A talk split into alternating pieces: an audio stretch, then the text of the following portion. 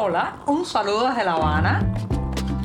Les habla Joanny Sánchez, cubana, periodista, ciudadana, y les traigo este cafecito informativo recién colado y sin azúcar para despertar.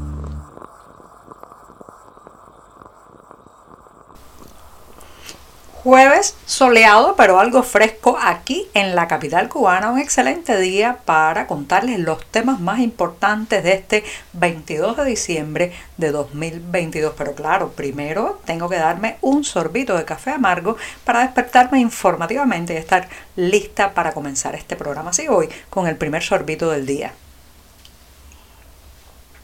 Después de este cafecito todavía caliente y sin una gota de azúcar, les digo que justamente en esta jornada del 22 de diciembre se celebra en Cuba el Día del Maestro. Es tradición que a las escuelas los estudiantes lleven presentes, regalos, algún detalle para congratular a los profesores con, las que con los que comparten buena parte de su día docente, buena parte de su semana educativa. Pero señoras y señores, eso ha ido cayendo en desgracia, no solamente porque las familias tienen menos recursos y poder adquisitivo y los precios de los posibles regalos han, se han disparado muchísimo en el último año especialmente, sino también porque la educación en general está sufriendo un proceso de deterioro, de caída en picada de su calidad que lamentablemente lastima mucho la imagen del maestro, la imagen del profesor ante la sociedad cubana. Recuerden que tanto la educación pública como la salud pública han sido durante bastante tiempo las joyas de la corona para este sistema mostrar y alardear por el mundo de su, vamos a decir, su superioridad para gestionar estos servicios públicos con calidad. Pero la realidad es bien diferente a los titulares y los discursos y las consignas triunfalistas. Y lo cierto es que terminado el subsidio soviético que permitió en los años 70 y 80 eh, al país tener un nivel de eh, calidad educativa, docente y también sanitaria muy por encima de sus reales capacidades económicas y productivas, bueno, pues terminado ese subsidio, lo que ha ocurrido con ambos sectores y especialmente con eh, la educación en Cuba es una, una, digamos, una involución galopante, una pérdida también del el prestigio educativo, un deterioro de la calidad docente y en eso ha funcionado mucho el éxodo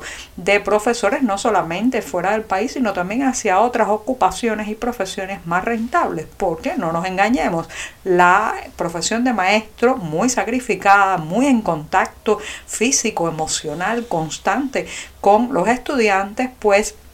está salarialmente muy devaluada. Incluso aunque han sido beneficiados con varios aumentos de sueldo, ya sabemos que ese dinero se convierte en muy pocos bienes y servicios en la Cuba de la inflación y de los altos costos de la vida en que vivimos. Paralelamente al éxodo de maestros hacia otros sectores, también ha habido muchos experimentos de formación, eh, vamos a decir, express,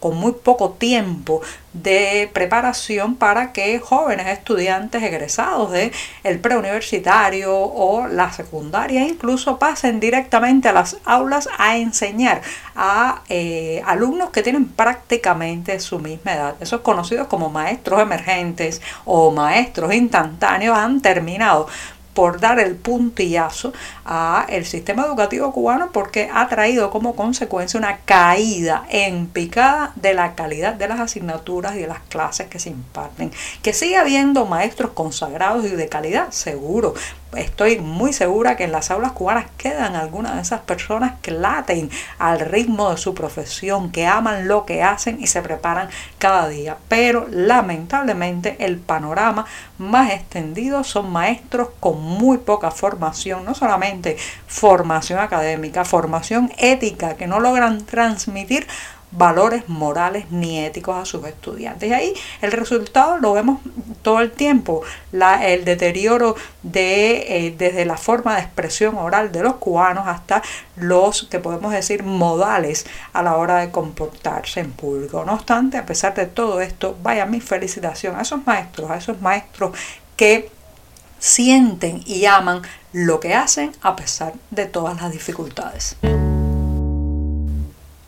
La cena de Nochebuena se acerca y aunque esa fue una tradición que se desterró de Cuba durante mucho tiempo, ha ido regresando poco a poco y las familias intentan reunirse alrededor de una mesa, comprar quizás para la ocasión algo, algún vino, una sidra, un pedazo de carne de cerdo, quizás no puede faltar tampoco el típico arroz con frijoles o la yuca con mojo. Pero este año eh, eh, lograr los ingredientes para esta cena navideña ha sido bien complicado para las familias y los parientes extranjeros son los que, que viven en el extranjero, son los que están apuntalando realmente la tradición y el encuentro familiar de esa noche del 24 de diciembre y también lo que se comerá a lo largo del día 25 y el 31 para despedir el año. Si no se tiene familia radicada en el extranjero que pueda a través de los sitios digitales de eh, venta en divisas en eh, venta, con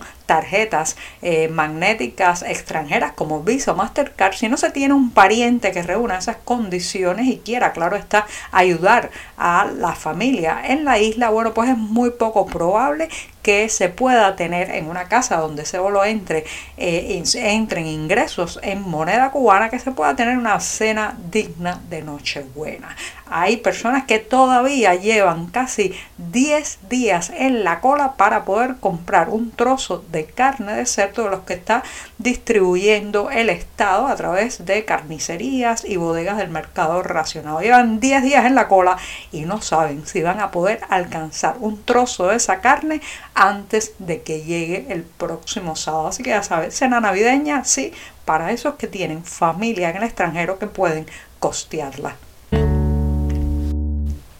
Basta acercarse al entramado estatal o semioficial de comercio, industria o distribución en Cuba para encontrarse mil y una historias absurdas. Sí, señoras y señores, está plagado ese entramado de producciones que nunca llegaron a su destino, materias primas que se echaron a perder, productos que se construyeron o fabricaron sin que realmente existiera una demanda y otras, otras tantas historias absurdas. Bueno, pues le ha tocado el caso eh, a las mascarillas, también conocidas en la isla como nasobucos, específicamente a las azulitas, como les decimos popularmente, a ese tipo de mascarillas que estuvieron tan tan escasas durante los meses más duros de la pandemia, se retrasó tanto la llegada de estas mascarillas al mercado cubano que simplemente la gente tuvo que resolver con lo que encontrara, un trapo, un pedazo de tela, construir su propia mascarilla. Bueno, pues les digo que ahora las azulitas cubanas, como también se les llama